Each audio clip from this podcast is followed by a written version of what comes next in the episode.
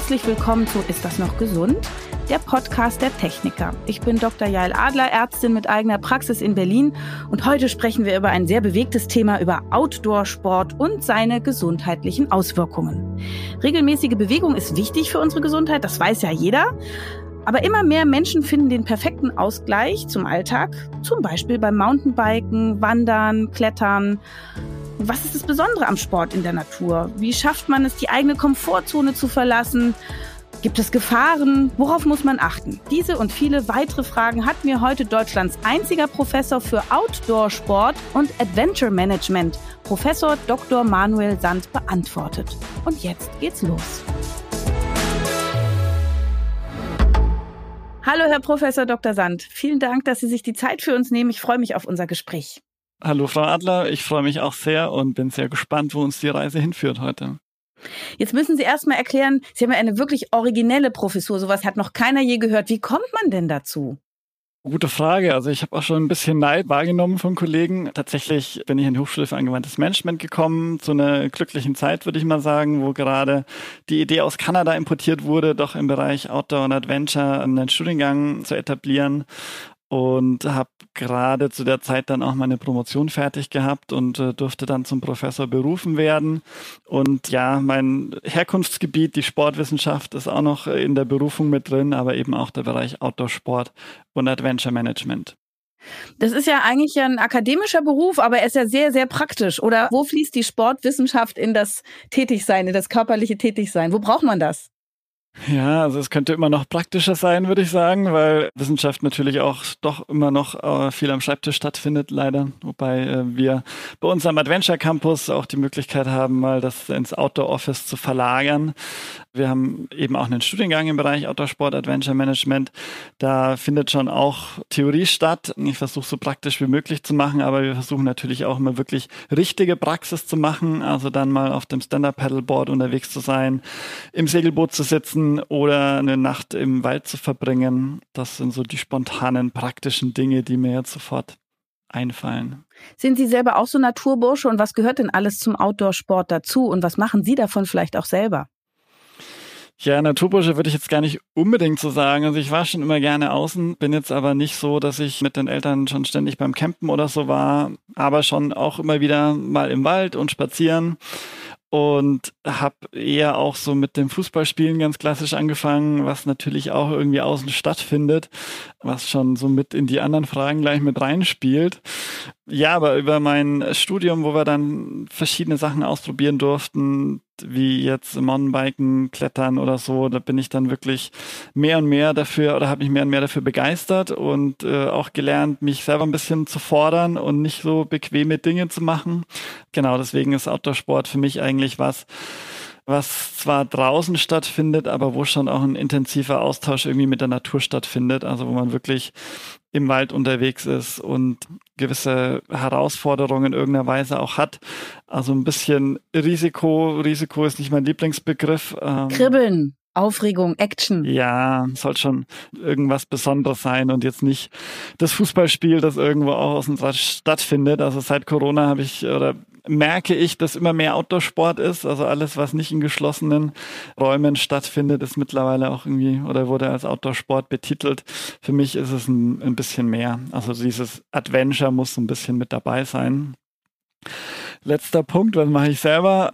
Am liebsten Wassersport, würde ich jetzt sagen. Also ich habe äh, über Studium bin ich auch zum Segeln gekommen, durfte da auch unterrichten ein paar Jahre. Stand-Up-Paddeln, Wakeboarden. Ein neuestes Projekt ist Wingfoilen lernen. Also das sind diese kleinen Segel, die man so in der Hand hält und dann mit einem Brett, das mittlerweile auch über Dynamik oder Hydrofoil nennt sich das dann so ein bisschen aus dem Wasser rauskommt, aber das wäre, glaube ich, ein Thema jetzt für sich. Ansonsten, ja, wandern, klettern noch gerne. Mit dem Mountainbike bin ich auch ab und zu unterwegs. In die Luft hat's mich noch nicht so wirklich äh, verschlagen, aber das kann ja noch kommen. Also wenn ich durch den Wald renne um den See oder meine Yogamatte in den Garten lege und ein paar Hanteln dazu, dann ist das also noch kein richtiger Outdoor-Sport, sondern nur Sport draußen würde ich so sagen. Kommt jetzt ein bisschen drauf an, wenn man durch den Wald rennt und es ist irgendwie kalt und stürmt und regnet, dann ähm, könnte ich mir das schon noch eher vorstellen. Aber jetzt so eine gemütliche Mittagspausenrunde durch den Stadtpark wäre jetzt für mich noch kein Outdoor-Sport. Okay, und wie ist das so? Äh, erreicht man da viele Leute oder sind das wirklich nur so Survival-Typen. Äh, machen das auch viele Frauen übrigens? Fange jetzt mal mit den Studierenden an. Da ist es so geschlechtertechnisch relativ ausgeglichen, was mich sehr, sehr freut. Und ja, es sind jetzt keine, die jetzt irgendwie weiß nicht, Huckleberry Finn äh, nachahmen, vielleicht ein paar, aber das sind ganz normale Studierende, die einfach irgendwie auch gern Sport machen und gern draußen sind und äh, mit der einen oder anderen Outdoor-Sportart, sei es jetzt Klettern oder Surfen oder Mountainbiken, schon mal in Berührung gekommen sind und sagen, Mensch, cool, ich möchte was in die Richtung machen oder nach dem Abi reisen waren und sagen, ja, hier draußen sein, reisen, neue Sachen entdecken, das ist genau meins.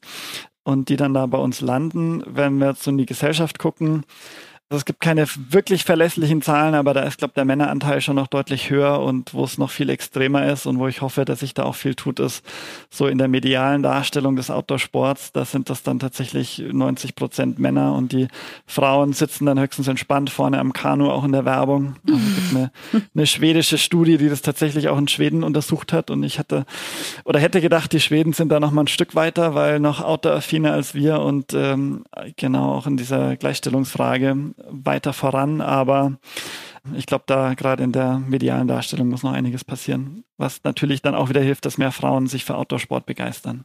Also ich bin ja zum Outdoor-Sport gekommen, besonders über ähm, Werbung von Textilanbietern. Also cooles Outdoor-Equipment, das modisch ansprechend ist. Und dann dachte ich, oh Mensch, das könnte man ja mal machen und nutzen und kaufen.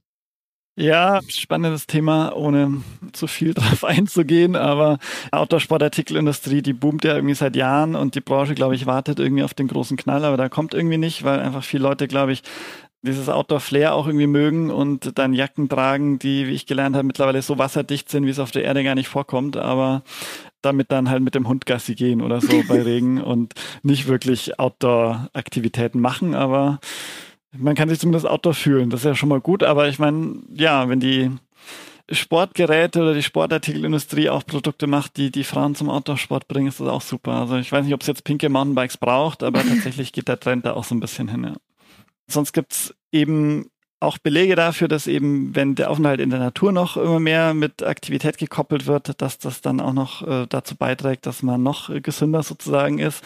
Ganz konkret, was mir jetzt einfällt an Aspekten, ist, dass man schneller eben entspannen, entschleunigen kann, dass die Kreativität angeregt und gefördert wird diese Stresskomponente, die da eine Rolle spielt, was ich immer noch ganz spannend finde. Also es gibt auch so Versuche und Studien, wo man dann auf dem Fahrradergometer sitzt und dann so Bilder gezeigt bekommt und äh, die Herzfrequenz tatsächlich auch und äh, die Entspannung größer ist, wenn man dann Bilder sieht von entspannten Naturlandschaften, von Grün, von Blau weil ich jetzt an zwei äh, englische Kollegen denken muss, die dann immer sagen, naja, Natur ist aber nicht nur immer grün. Also wir haben ein sehr romantisiertes Bild der Natur.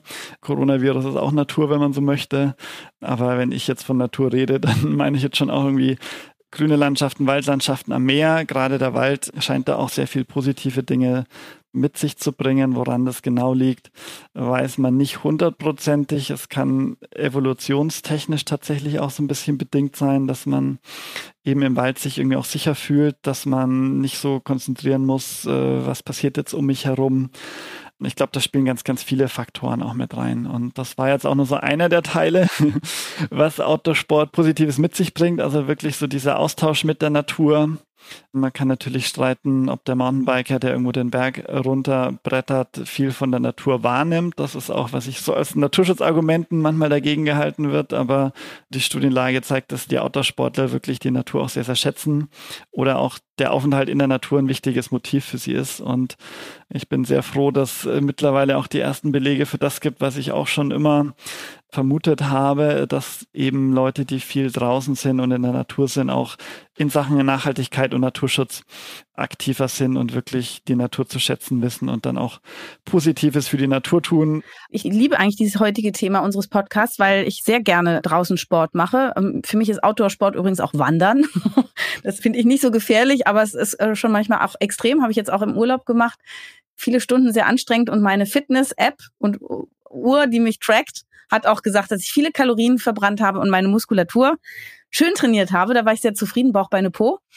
Ich finde, dass so draußen Sport machen ja so ein sehr sinnliches Erlebnis ist. Und Sie haben das ja gerade wissenschaftlich begründet, dass man Stress abbaut. Und ich finde, dass man eben wirklich seine ganzen Sinne fokussiert. Also man riecht, man lauscht, man spürt sich, also das ist so eben ein so sehr ganzheitliches Erlebnis und ich habe das Gefühl, dass ein das eben auch das schärft einem die Sinne und es ähm, beruhigt einen zugleich. Also ich finde, das ist wirklich wie eine Therapie. Und ich fand übrigens bei Corona, ja, wo immer gesagt wurde, gehen Sie rein, isolieren Sie sich, dachte ich immer, nee, man muss eigentlich sagen, gehen Sie irgendwo an den Fluss, gehen Sie in den Wald, gehen Sie aufs Feld, tanken Sie Vitamin D, bewegen Sie sich, stärken Sie Ihr Immunsystem. Das kann ja immerhin nichts schaden. Und da ist man ja nicht in Gefahr. Und das habe ich total vermisst, dass das irgendwie nicht lauter gewesen ist.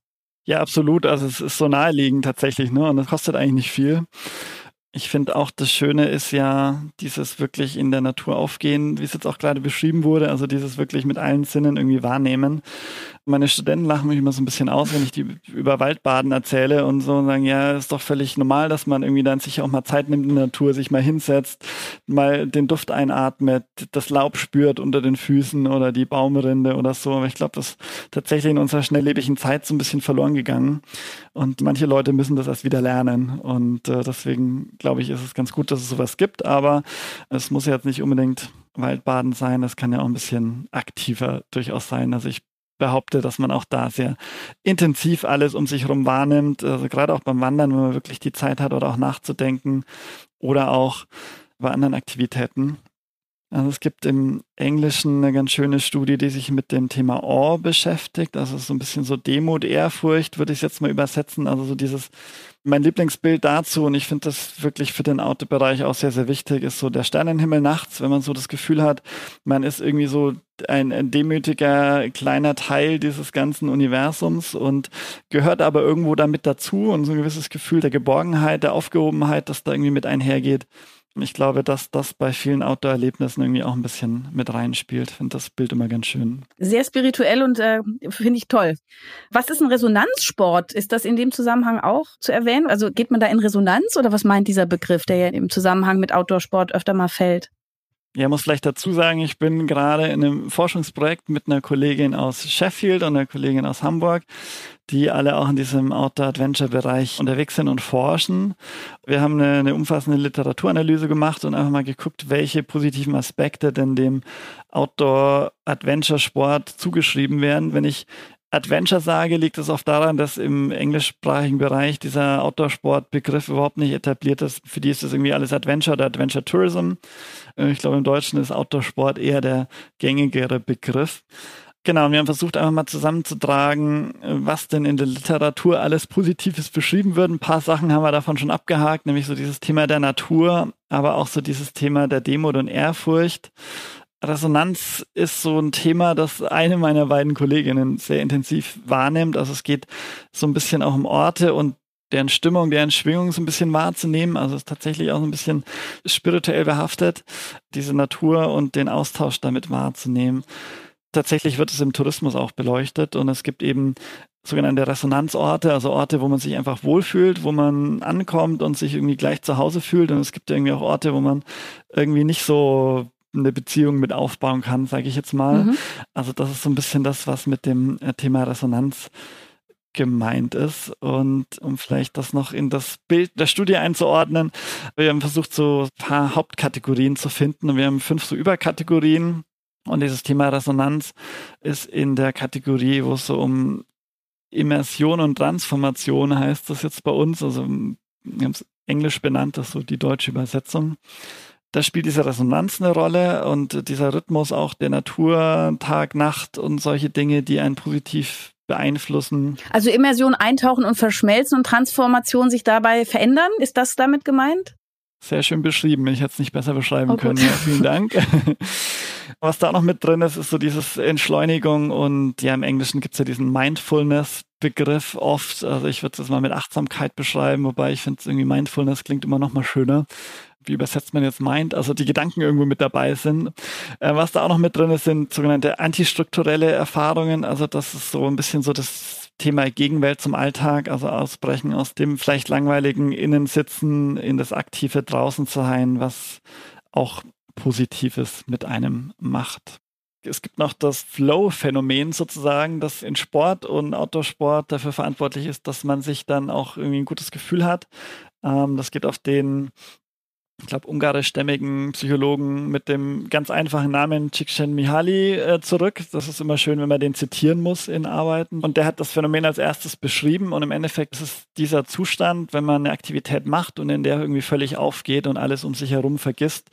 Das kennt man vielleicht auch, wo man dann irgendwie wie so aufwacht und sagt, Mensch, was habe ich jetzt die letzten ein, zwei Minuten gemacht? Äh, zwei, ein, zwei Minuten ist schwierig, weil man auch in diesem Zustand kein Zeitgefühl mehr hat und äh, irgendwie einfach nur die Tätigkeit macht und das Gehirn. Also man weiß mittlerweile, dass eben der präfrontale Kortex zum Beispiel runterfährt, also auch, dass so dieses Bedrohungssystem äh, runtergefahren wird und das Gehirn eben in diesem Zustand entspannt und sich gut fühlt. Und was ich selber mal ganz spannend finde, dass man auch mittlerweile mehr und mehr herausfindet, dass man da auch intuitiv oft dann die besseren Entscheidungen tatsächlich trifft, ohne zu viel drüber nachzudenken. Sie hatten ja fünf Punkte erwähnt. Wollten Sie die anderen jetzt auch noch sagen? Alles geht so um das Thema Wohlbefinden mehr oder weniger, was, glaube ich, auch so eine Überkategorie ist für diese ganzen positiven Effekte, die Outdoor-Sport mit sich bringen kann. Und diese Überkategorie befasst sich eben mit physischen und geistigen Aspekten und entsprechender Ausgeglichenheit da. Also da kommen so diese positiven Aspekte des Sports und der Bewegung erstmal so als physische Gesundheit, aber eben auch so die mentale Gesundheit, die emotionale Stabilität, die eben gestärkt wird, dadurch, dass man in der Natur ist, entspannt runterkommt, aber eben auch dadurch, dass man gewisse Herausforderungen bewältigt. Das ist wieder so dieser Risikobereich. Risiko eingehen ähm, ist immer eine bewusste Sache, heißt aber auch immer, dass irgendeine Gefahr vielleicht noch auftauchen kann. Ich finde, Outdoor-Sporten muss jetzt nicht immer ein extremes Risiko haben und Risiko ist ja auch sehr, sehr subjektiv behaftet. Also ich glaube, so ein Base-Jumper würde auch sagen, das ist jetzt nicht so riskant, was er macht, weil er genau weiß, was er tut. Also vielleicht kann man den Begriff Herausforderung dafür dann eher benutzen. Da schwingt das Risiko ein bisschen mit, ist aber nicht zu krass. ist nur fordernd. Das ist auch mein bevorzugter Begriff. Für manche kann es ja schon eine Herausforderung sein, einfach mal durch den Wald zu laufen vielleicht, wenn man das nicht gewohnt ist oder zumindest irgendwas zu tun, was man noch nicht so gemacht hat. Und es gibt da, ich glaube, es kommt aus der Pädagogik tatsächlich das Komfortzonenmodell. Das unterscheidet in Komfortzone, Lernzone und Panikzone. Also heißt, Komfortzone ist da, wo ich mich wohlfühle, also ein bisschen auf dem Sofa im, im beheizten warmen Raum. Und jetzt passiert irgendwas und jetzt muss ich mich auf einmal umstellen und äh, an irgendeine neue Situation anpassen. Und der größte Lerneffekt, um eben neue Dinge für sich selber auch zu lernen und sich weiterzuentwickeln, ist halt in dieser Lernzone, also da, wo man nicht im geschützten Raum ist, wo man sich auf neue Dinge einlassen muss, wo man vielleicht auch mal neue Handlungsmuster irgendwie ausprobieren muss, um zu gucken, was passiert denn, wenn ich das so mache und wie kann ich jetzt in dieser neuen Situation bestehen. Ich denke, die Pandemie hat uns alle so ein bisschen aus der Komfortzone gerissen, vielleicht auch der kalte Winter, der bevorsteht. Also sind, glaube ich, auch alles Situationen, in denen man einfach wachsen kann und sich weiterentwickeln kann. Und dafür braucht es eben diese Herausforderung, um diese Komfortzone zu verlassen. Das haben wir vorhin schon geredet, dass Komfortzone vielleicht auch die Natur sein kann und der Wald. Äh, ja, natürlich kann das dann auch die Komfortzone werden, wenn man sich da wohlfühlt. Aber ich glaube, es ist wichtig, manchmal Herausforderungen anzugehen was mit der Herausforderung ja dann auch einhergeht, dass man in irgendeine Situation kommt, die man irgendwie meistern muss. Die Psychologen sprechen dann oft vom Thema Coping oder Resilienz ist ja auch so ein Begriff, der sich immer mehr in der Bevölkerung etabliert hat.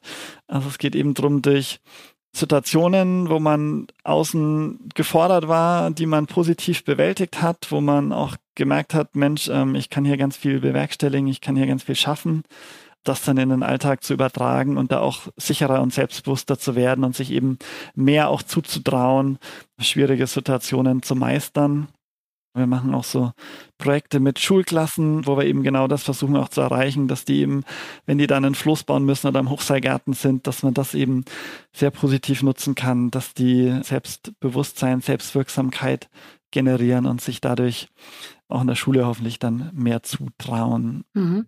Als äh, Medizinerin weiß ich ja auch, wie wichtig Reize setzen ist. Und das ist ja im Sport genau dasselbe. Ne? Wir wissen, dass wir nur, wenn wir mal ein bisschen stärker trainieren, uns auch entwickeln, Muskeln aufbauen, fitter werden, Herz-Kreislauf-System angeschubst wird, weil wir immer gleich bleibt, dann bleibt vielleicht das gleich und man baut ab.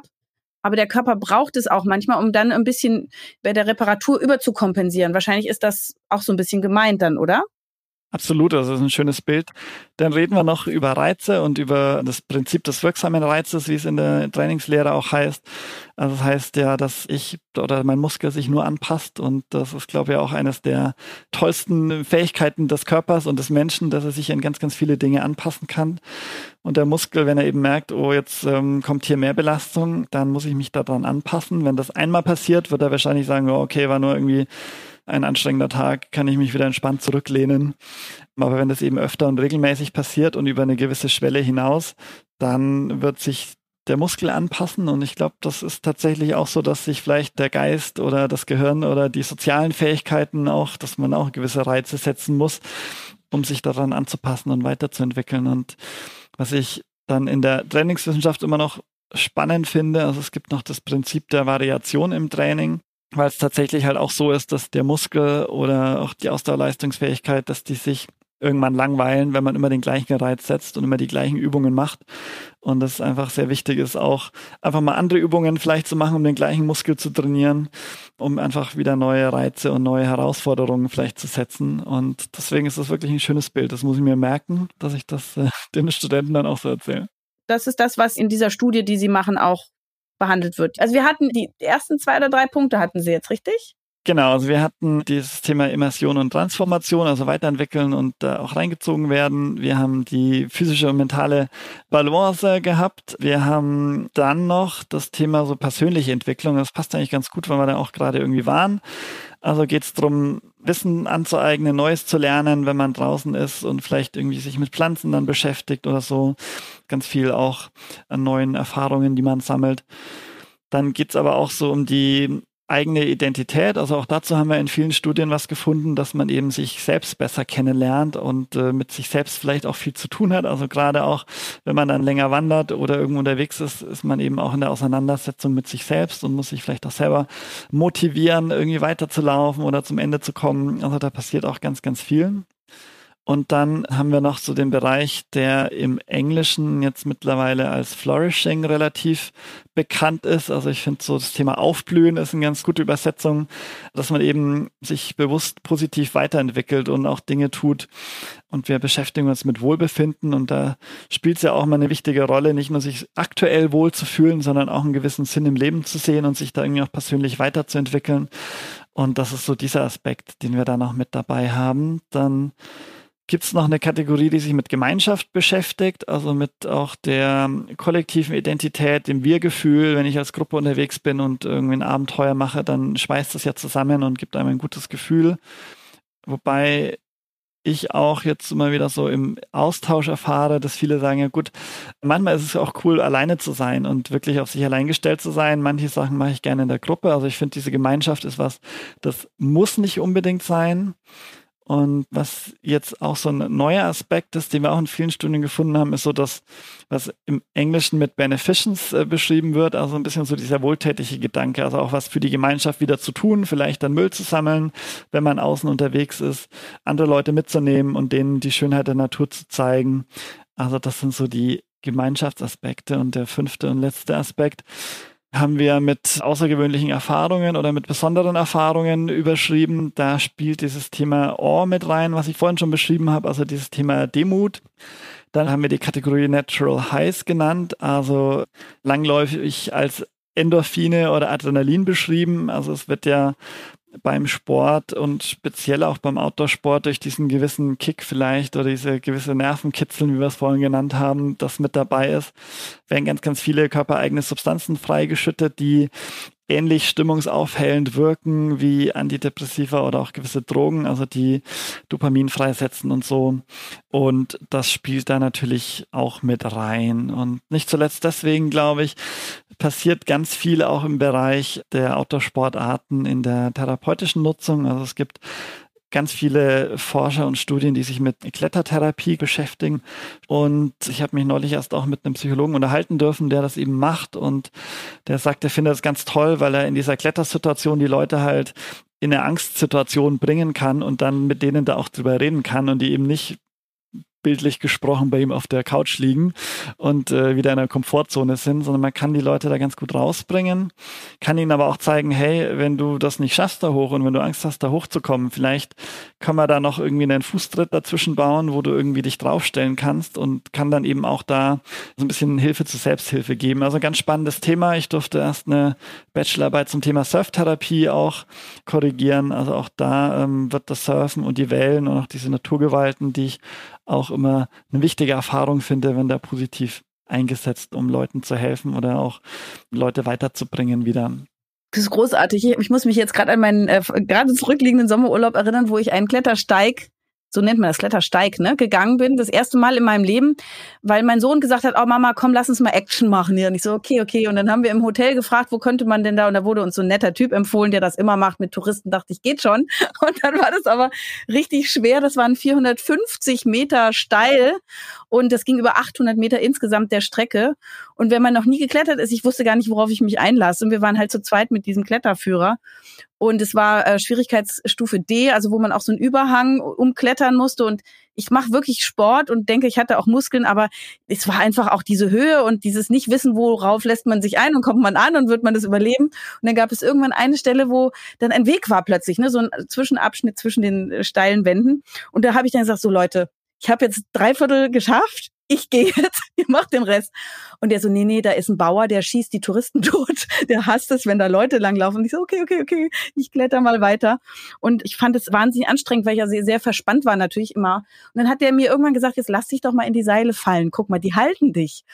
Und danach war es wirklich besser, als ich dann merkte, okay, also selbst wenn ich alles loslasse, ich werde nicht abstürzen das war auch wie so ein therapeutisches Moment, wo man so dachte, okay, man darf sich auch fallen lassen und man darf Vertrauen ins Material und die Situation und den Lehrer haben.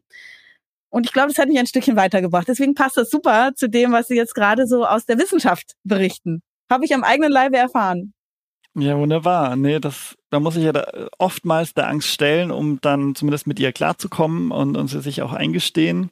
Wenn das natürlich dann dramatischer ist, dann, dann ist das natürlich nicht ganz einfach. Aber ich glaube, dann ist auch wirklich immer wichtig, sich darauf einzulassen und tatsächlich so dieses Worst-Case-Szenario mal zu erleben und zu merken, okay, wenn ich falle, passiert ja eigentlich gar nicht viel. Ja. Für viele eine wichtige Erfahrung. Der hat Fotos von mir gemacht, wirklich, wirklich pures Entsetzen. Das war wirklich, ich konnte auch nicht mehr gestellt, nett lächeln für die Kamera. Für Insta nix geht.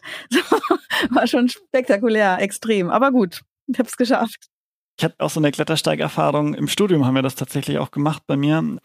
Und ich fand das auch so ein ganz prägender Moment, so wenn man dann so mitten in der Wand hängt und sich so denkt, so, wow, also runter ist wahrscheinlich noch schwieriger als hoch, geht gar nicht. Also ich muss das jetzt einfach durchziehen, es mhm. hilft jetzt nichts. Genau.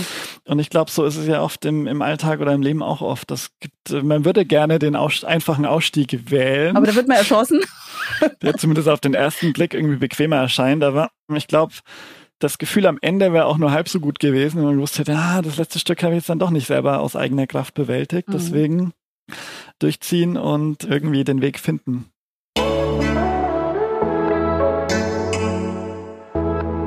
Die Techniker macht den Mythencheck. Mythos Nummer eins. Es gibt auch beim Sport kein schlechtes Wetter, nur schlechte Kleidung. Ja, würde ich unterstreichen. Die Frage ist, wie schlecht die Kleidung auch ist. Also ich glaube, die Kleidung muss gar nicht unbedingt so gut sein, weil nass machen oder nass werden gehört ja auch manchmal mit dazu. Und äh, gerade beim Wassersport ist dann auch egal, ob man von unten oder von oben nass wird. Ich persönlich finde das eigentlich sogar das coolere Wetter, irgendwie Sport zu machen, wo nicht jeder unterwegs ist, wo man sich bisschen in Elementen stellt und nochmal mehr die Komfortzone verlässt. Mythos Nummer zwei. Outdoor-Sport ist immer Extremsport. Das würde ich sehr, sehr gerne widerlegen, weil aus meiner Sicht muss es nicht immer extrem sein. Es muss eine gewisse Herausforderung da sein. Es muss eine Auseinandersetzung mit der Natur irgendwie stattfinden. Und gerade auch in der Forschung geht der Weg immer mehr zu diesen Wohlbefindensansätzen, also dass viele Leute auch Extrem- oder Outdoor-Sport machen, nicht weil man dabei umkommen kann und weil es super gefährlich ist, sondern weil es ihnen einfach ein gutes Gefühl gibt. Es geht einfach darum, dass man gerne sich bewegt und selber fordert, um da was Positives rauszuziehen. Deswegen würde ich sagen, der Mythos stimmt so nicht. Mythos Nummer drei. Sport in der Natur birgt ein höheres Verletzungsrisiko. Auch das würde ich gerne widerlegen. Ich glaube, zumindest war das so mein Stand im Studium, dass Handball eine der Sportarten ist, wo man sich am meisten verletzt in der Halle mit hartem Boden. Noch dazu ist es ja oft so, dass man dann am unvorsichtigsten ist, wenn man sich am sichersten fühlt. Man sollte wissen, was man tut, aber dann ist Outdoor-Sport und Sport in der Natur aus meiner Sicht weniger bis gleich gefährlich wie in der Halle. Das war der Mythencheck der Techniker. Wie hat sich denn der Outdoor-Sport jetzt so in den letzten zehn Jahren verändert? Abgesehen von den cooleren Modeartikeln, die es jetzt gibt. Also ich glaube, er ist einfach immer mehr in den Fokus der Öffentlichkeit geraten und es ist auch immer zugänglicher geworden.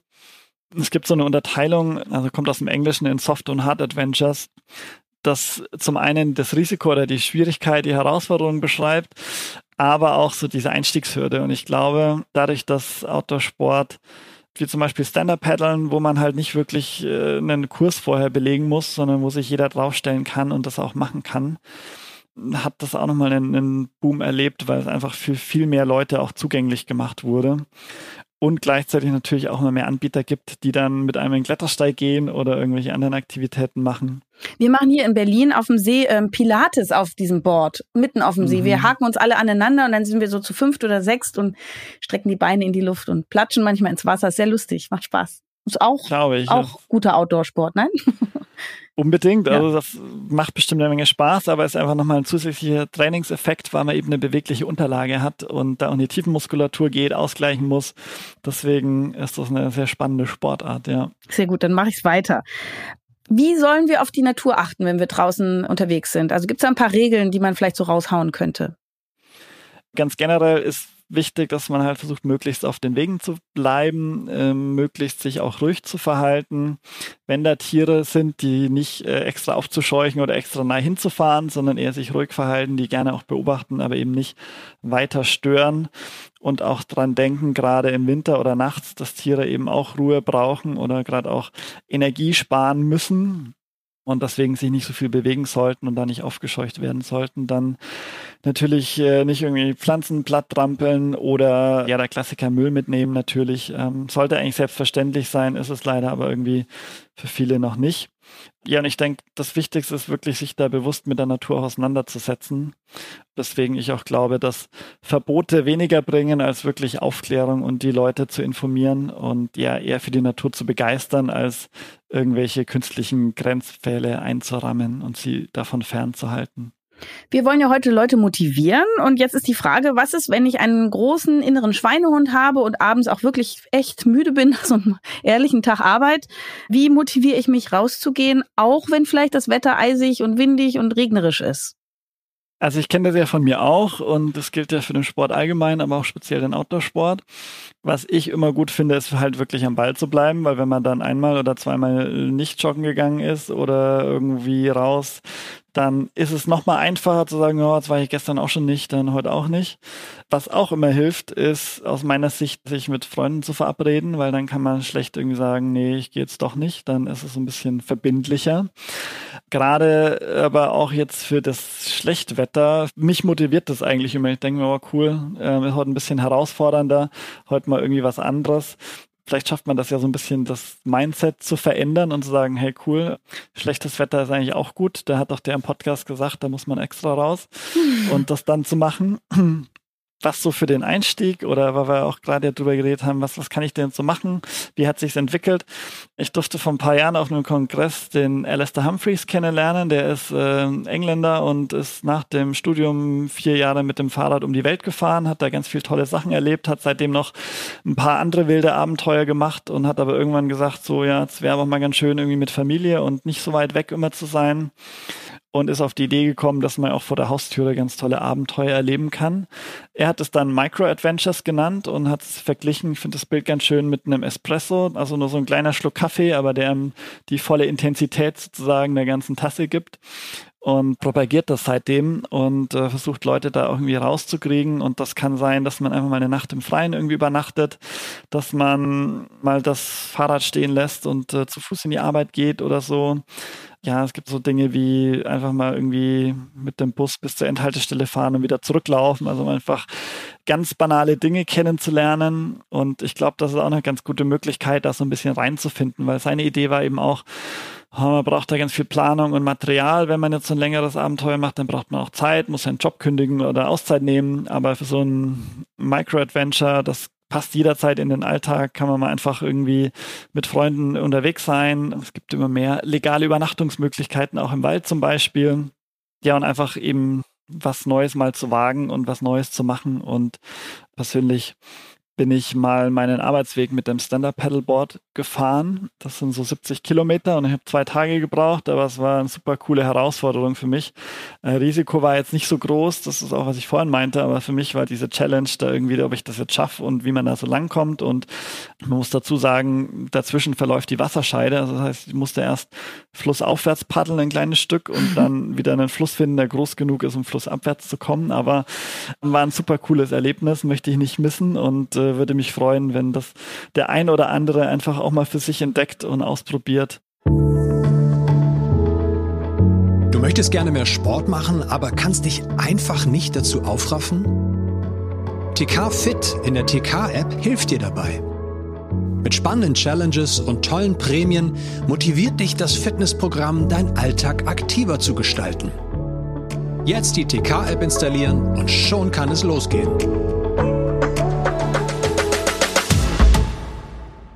Ich habe auch noch eine Ergänzung dazu tatsächlich aus meinem Leben. Ich mache wirklich gerne Sport. Ich bin jetzt keine Leistungssportlerin und ich muss, muss auch arbeiten und so, aber ich liebe diese Bewegung und habe selber festgestellt, für mich persönlich war am wichtigsten diese Routine zu haben oder dieses, dass ich jeden Tag weiß, ich muss irgendeine Bewegung gemacht haben. Also entweder ich bin Fahrrad gefahren zur Arbeit oder ich war joggen oder ich war halt auch mal müde und bin vielleicht nur walken gewesen oder ich äh, mache eben mit meinem Pilateskurs. Also aber jeden Tag Bewegung. Und das muss ja nicht immer maximal sein, weil das ist wirklich, manchmal ist man ja wirklich fertig.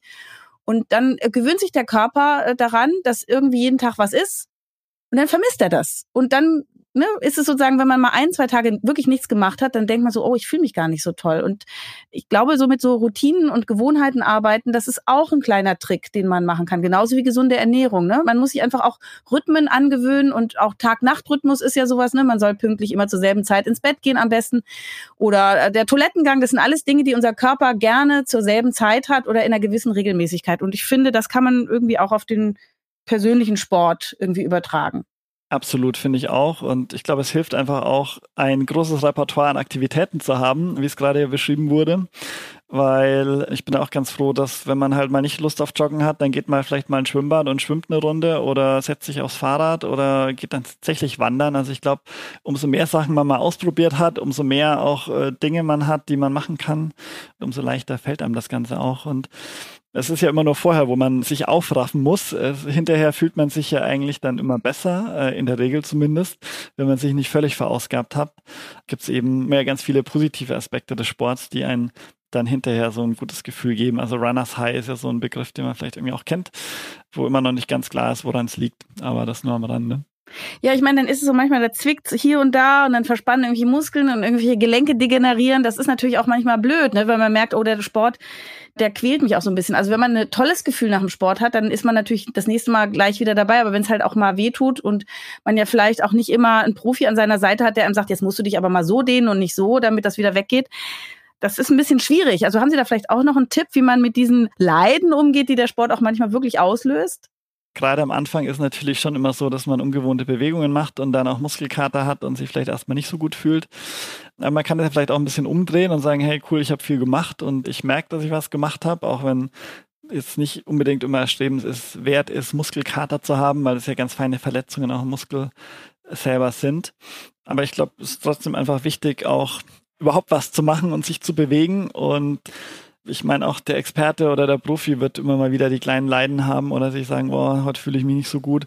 Wenn man irgendwie wirklich Schmerzen hat, dann sollte man gucken, dass man nicht so viel macht vielleicht oder man ein bisschen Pause macht. Aber ansonsten, glaube ich, gehört das ja ab und zu mal dazu. Und wenn man das für sich positiv nutzt und sagt, Mensch, cool, ich habe was gemacht und jetzt merke ich hier ein bisschen was, solange das jetzt keine schwerwiegenden Verletzungen ist, ist es ja vielleicht auch so ein bisschen motivierend sogar Gleichzeitig ist es aber auch wirklich wichtig, äh, sich zu bewegen. Und äh, bei mir geht es eher so, ich merke, wenn ich ein paar Tage nicht Sport gemacht habe, dass ich mich nicht so gut fühle oder dass mein Rücken oder die Muskulatur verspannt und sich nicht so wohl fühlt. Gerade bei Rückenthemen ist es ja ganz, ganz wichtig, sich zu bewegen und wirklich auch Sport zu machen, um die, die Muskulatur zu stärken. Genau, wer rastet, der rostet, das stimmt tatsächlich. Wie wichtig ist es denn jetzt Neues auszuprobieren und warum? Ich finde, mehr ist zum ersten nie zu alt, um irgendwas Neues auszuprobieren. Und äh, gerade vielleicht ist es ja auch dann, wenn man in Rente ist und sich fragt, was mache ich denn jetzt so, vielleicht mal toll, irgendwas Neues auszuprobieren. Wie gesagt, das muss nicht mehr extrem sein. Es kann auch eine entspannte Kanutour zum Beispiel sein. Und ich glaube, egal was man neu probiert, man nimmt immer was Positives mit. Entweder, dass man vielleicht merkt, wow, das ist überhaupt nicht mein Sport oder hat gar nicht geklappt. Oder aber, dass man sagt, Mensch, cool, das war jetzt eine tolle Erfahrung. Oder man merkt sogar, Mensch, das hat so viel Spaß gemacht, das möchte ich jetzt öfter machen. Ähm, und äh, ist vielleicht auch wieder der Einstieg, eben aktiver zu sein, neue Dinge zu machen. Ich glaube, das sind ganz viele Dinge, die es, wenn man sich auf neue Dinge einlässt, passieren auch noch ganz viele andere Dinge. Als Ärztin weiß ich ja auch, dass es wichtig ist für das Anti-Aging und die Prävention. Ne? Also Sie haben jetzt schon das Übergewicht angesprochen, aber wir wissen ja zum Beispiel Osteoporose kann man sehr gut vorbeugen und man weiß ja auch, dass alte Leute, wenn sie auch noch anfangen, trotzdem nochmal an Stabilität, an Gleichgewicht, an Kraft gewinnen, selbst wenn sie schon eigentlich in der Phase sind, wo man denkt, oh, die haben gar kein Wachstumshormon mehr und da läuft eh nichts mehr. Nee, es geht trotzdem irgendwie immer. Und wir wissen es als Hautärzte, dass auch die Haut tatsächlich jung gehalten wird durch Regelmäßigkeit im Sport. Also das ist halt echt die Anti-Aging-Maßnahme, wenn man immer Sonnencreme aufträgt. das ist wie eine Arzneimitteltherapie, nur in besser. So, also wirkt halt im ganzen Körper eigentlich. Ja, absolut, aber es ist immer noch so wenig in der breiten Masse bekannt und ich glaube, da könnte man echt oder müsste man immer noch viel mehr Aufklärung tun, wie viel guter Sport einfach auch mit sich bringt. Äh, neulich hat jemand gesagt, äh, das ich glaube passt für Sport auch, aber wenn es äh, irgendwie zwölf Stunden Schlaf als Pille geben würde, würden ganz viele Leute dafür eine Menge Geld zahlen. Also mhm. auch einfach diese Ruhe und Erholung, die man braucht, aber gleichzeitig die Bewegung und die Natur. Also eigentlich ist es ja alles kostenlos und ganz naheliegend und jeder kann es für sich tun ohne viel Geld auszugeben. Gut fürs Immunsystem, gegen Diabetes, gegen Herz-Kreislauf-Erkrankungen, sogar Krebserkrankungen. Also das, man sagt ja sogar Menschen, die schon wirklich krank sind oder auch eine Krebserkrankung haben oder überstanden haben, profitieren wirklich auch äh, wissenschaftlich nachgewiesen nochmal von der sportlichen Betätigung dann. Also es ist wirklich so, so eine wichtige Message, die Sie heute hier für uns bereit haben. Freue ich mich sehr. Genau, ich würde sogar noch Demenz und äh, MS und solche Erkrankungen Stimmt. drauflegen, bis hin zu psychischen Erkrankungen natürlich, wo wir es vorhin ja auch schon hatten. Also wir brauchen eigentlich keine Medikamente mehr, sondern nur noch Bewegung. Also man kann ganz viel zumindest über diese Art des Lebensstils, diese Ergänzung äh, schaffen. Welche Möglichkeiten gibt es denn für Laien jetzt sanft mit dem Outdoor-Sport zu beginnen, wenn wir also bisher nur im Fitnessstudio waren? Wie können wir da jetzt uns nach draußen bewegen? Womit? Vielleicht fängt man mit dem an, wo man sich auch auskennt, also vielleicht mal eine ein bisschen längere Wanderung zu machen oder mal irgendwie in die Berge zu gehen, wenn man die vor der Haustür hat oder einfach mal den Wald aufzusuchen. Ansonsten glaube ich, ist ein guter Start einfach mal, wenn man auch auf dem Wasser was machen möchte, mal ein Stand-Up-Paddleboard auszumieten, das mal auszuprobieren oder eine Kanu-Kajak-Tour zu machen. Also einfach so Dinge, wo man jetzt nicht viel lernen muss, wo man vielleicht auch nicht viel Vorwissen braucht oder dann natürlich auch Aktivitäten, wo man eben jemanden dabei hat, der weiß, wie das funktioniert und einem da das erklärt und beibringt. Wie jetzt äh, am Klettersteigbeispiel vorhin schön gehört, da braucht man jetzt auch nicht viel Vorwissen. Wohingegen, wenn man jetzt vielleicht irgendwie segeln oder surfen lernen möchte, da braucht man einfach einen Kurs und das dauert ein bisschen länger. Man kann es natürlich mal ausprobieren und mitfahren das wären so, glaube ich, die Einstiegsdinge. Also jetzt nicht irgendwie zu glauben, man muss gleich ganz irgendwas Extremes machen, sondern einfach mal zu gucken, sich ranzutasten. Vielleicht, wenn man einen Freund oder eine Freundin hat, die was macht, sagen, hey cool, kann ich da mal mitkommen? Oder dann eben ein kommerzielles Angebot so als Einstieg mal wahrzunehmen und einfach zu gucken, was tut mir gut, was macht mir Spaß, was macht das mit mir. Was meine Patienten immer gerne wissen wollen, und das leite ich gleich an Sie weiter, ist, wie viel Ausdauersport, wie viel Kraftsport sollte man machen? Wie baut man Muskelaufbau ein? Und wie ist es mit diesem hochintensiven Intervalltraining, das jetzt ziemlich hip ist? Also können Sie uns vielleicht nochmal so ein paar Tipps geben, wie wir unsere sportliche Aktivität so verteilen, dass es besonders gesund ist? Aus meiner Sicht soll es immer eine gute Mischung sein. Die WHO empfiehlt ja, glaube ich, irgendwie dreimal die Woche eine Stunde Ausdauersport zu machen. Wobei ich da mir auch denke, es muss jetzt nicht immer extremer Ausdauersport sein, sondern es kann auch körperliche Aktivität sein. Das kann eine Stunde oder zwei Stunden Gartenarbeit sein, wo ich irgendwie das Beet umgrabe. Ist wahrscheinlich sogar noch mehr Reiz als vielleicht jetzt irgendwie eine entspannte Wanderung. Ähm, es kann aber auch einfach sein, dass man irgendwie eine Station früher aussteigt und noch nach Hause läuft. Also ich finde, man muss da so ein bisschen flexibel sein und gucken, es auch in den Alltag einzubauen, weil Zeit ist ja immer eine sehr begrenzte Ressource. Also ich würde schon sagen, auch zwei, dreimal die Woche irgendwie Ausdauersport zu machen, wäre natürlich super, wenn man das schafft.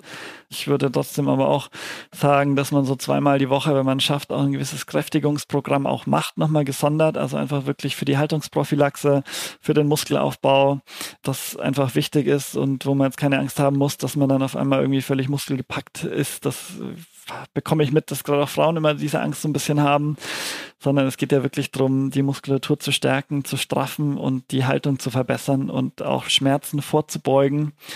Gleichzeitig verbrennt natürlich mehr Muskulatur auch wieder mehr Energie. Also das heißt, das hilft dabei, dann entsprechend auch abzunehmen das sollte man auch wirklich ein bisschen auf den Körper hören und schauen, was tut mir gut, was macht mir Spaß. Manches macht mir vielleicht nicht so viel Spaß. Wenn manche sagen, oh, dieses stupide Gewichte hin und her schieben, finde ich super langweilig. Was halten Sie denn von Tracking-Uhren, die ja gucken, wie ist meine Herzfrequenz, habe ich meine Leistung äh, gesteigert, ähm, habe ich meine Muskulatur gut genutzt, habe ich Fett verbrannt? Ist das sinnvoll? Ist das motivierend? Was sagen Sie dazu? Ich sehe so ein bisschen zweigeteilt. Also erstmal dachte ich äh, bei Tracking erst, da kommt der Outdoor-Sportler wieder durch, eher an das Tracking mit E, wo man dann eben auf einer längeren Wanderung mit Übernachtung irgendwie unterwegs ist. Gibt jetzt auch ganz viele Tracking-Plätze im Wald, wo man dann auch übernachten kann. Ähm, aber das Tracken, also ich persönlich nutze gar nichts davon. Ich, ich verlasse mich immer so ein bisschen mehr auf mein eigenes Gefühl tatsächlich, aber wenn man sich ein bisschen besser auskennt, ist das, glaube ich, nochmal einfacher. Also zum einen, glaube ich, ist es super, um auch zu sehen, hey, man ich habe hier einen Fortschritt, hier tut sich was oder boah, das hat mir nicht so gut getan oder um die Zeit war ich vielleicht noch nicht so wach und, und äh, war die Herzfrequenz auf einmal so hoch. Manchmal schreit einen die Uhr auch an, jetzt beweg dich endlich, hast du viel zu lang gesessen. ich glaube, es kann aber auch so einen gewissen Druck aufbauen oder einen noch äh, zu sehr pushen. Also das, glaube ich, wäre so das andere Extrem, dass man immer versucht, nochmal extremer oder sich zu vergleichen oder zu sagen, ich muss jetzt immer unbedingt nochmal auch was machen, weil die Uhr sagt oder, aber ich fühle mich nicht so gut. Also man sollte schon noch auf sich selber hören und sich da nicht unter Druck setzen lassen von den Geräten. Aber sonst ist natürlich, glaube ich, eine gute Möglichkeit, gerade wenn man nicht so viel Ahnung hat, einfach da nochmal Feedback zu bekommen und zu gucken, wie bekommt mir was und was sagt der Körper dazu und was passiert da alles. Vereine und Studios waren ja jetzt während Corona lange Zeit zu und da sind so viele Online-Angebote entstanden. Man kann sich jetzt seine Sportart auf Instagram angucken oder auf YouTube und Leuten folgen, die einem das vormachen. Die sehen alle super aus und wahrscheinlich machen die das auch zu großen Teilen schön. Was halten Sie davon? Ist das eine gute Motivation oder hat das Gefahren? Würden Sie dazu raten als Einstieg? Ich finde es prinzipiell gut und das ist halt wieder die schöne, bequeme, einfache Möglichkeit, nicht das Zuhause in die Komfortzone zu verlassen und das zu machen. Aber gerade um das in den Alltag einzubauen, finde ich super, wenn man vielleicht auch dann beruflich öfter mal unterwegs ist und da nicht die Möglichkeiten hat zu trainieren, ist natürlich auch super, einfach den Laptop dabei zu haben, was zu machen. Wie überall sollte man sich natürlich gut anschauen, wo man das Ganze macht und ob das wirklich ein guter, hochwertiger Anbieter ist, weil es jetzt eben auch ganz, ganz viele neue gibt. Soll nicht heißen, dass die schlecht sind, aber einfach mal zu gucken, was ist da gut für mich und was passt für mich. Man kann ganz, ganz viel, gerade im Ausdauer- und Kraftbereich, einfach zu Hause machen, ohne ganz viel Material auch zu benötigen. Also viele denken immer, ich muss da ins Fitnessstudio rennen, weil das sind die Gewichte. Man kann super tolle Eigengewichtsübungen machen oder auch mit irgendwie Haushaltsgegenständen vielleicht Übungen Nichtsdestotrotz würde ich sagen, ich würde das jetzt nicht nur machen wollen, glaube ich, sondern auch schon ab und an mal dann irgendeine andere sportliche Aktivität auch zu haben. Und vor allem, was halt da völlig zu kurz kommt, ist so diese soziale Komponente. Und auch wenn die Geselligkeit im Sportverein vielleicht nicht mehr auf dem Niveau ist, wie es vielleicht noch mal in den 60er Jahren waren, aber auch was ich jetzt so gehört habe, dass ganz, ganz viele gesagt haben, Mensch, während Corona, wir haben so dieses Gemeinschaftliche vermisst, was vorher vielleicht so selbstverständlich war oder gar nicht so wichtig war, war war auf einmal wieder wichtig, in den Sportverein zu gehen und ähm, da mit dabei zu sein. Und deswegen glaube ich, also wenn man nur noch daheim sitzt und seine Übungen macht, dann ist es, glaube ich, monoton und vielleicht auch schwer, sich aufzuraffen. Jetzt habe ich noch mal eine medizinische intime Frage. Also als Hautärztin empfehle ich natürlich allen noch mal explizit Sonnenschutz und Sonnenschutzkleidung zu verwenden, auch eine Sonnenbrille, wenn sie Outdoor betreiben. Aber wie sieht's denn aus mit den anderen Bedürfnissen? Also Thema Trinken, Pipi machen, andere Geschäfte draußen machen, Frauen Tampons wechseln mitten in der Natur. Gibt's da Positionen? Wird das diskutiert in Ihrer Szene? Ja, durchaus. Also es gibt doch Bücher, die sich damit beschäftigen, wie man sein Geschäft am besten im Wald verrichtet tatsächlich. Ja, und das ist schon auch ein heikles Thema. Also Pipi machen ist da nochmal einfacher. Es gibt ja so diese klassische Spatenmethode, die man dann auch mit dabei hat, um das Ganze dann auch gut zu verbuddeln, wie die Hunde das mehr oder weniger auch tun. Nichtsdestotrotz. Übrigens die Mücken, die einen dann in den Hintern stechen, furchtbar. Ähm, aber tatsächlich äh, geht man immer mehr da, dazu über und ich weiß, dass jetzt auch äh, einige Nationalparks in Schweden das tatsächlich auch verbieten und sagen, hey, man, man soll quasi seine ähm, Hundetüte mit dabei haben und das dann auch wieder mitnehmen, was man da hinterlässt, weil es einfach auch ein Eingriff in die Natur ist und ähm, ja auch negative Dinge mit einbringen könnte sozusagen. Lieber Herr Professor Sand, äh, ich sage jetzt einfach nur noch Let it flow. Das hat mir super gefallen. Ich gehe gleich rausrennen und ich hoffe, allen anderen hat es genauso gut gefallen und sind alle so motiviert, jetzt den Schweiß fließen zu lassen. Vielen Dank für den guten Austausch und ich hoffe, wir haben den einen oder die andere dazu bewegt, jetzt gleich rauszugehen. Toller Professor, vielen Dank. Wiedersehen. Das war's für heute und in einem Monat erscheint die nächste Folge von Ist das noch gesund? Vielleicht habt ihr bis dahin ein paar Minuten Zeit, uns in eurer Podcast-App zu bewerten. Wir freuen uns auch über eure Fragen, Kritik, Themenvorschläge und das alles gerne an podcast.tk.de oder nutzt einfach die Social-Media-Kanäle der Techniker. Dankeschön fürs Zuhören. Ich freue mich aufs nächste Mal. Bis dann. Tschüss, eure Jael Adler.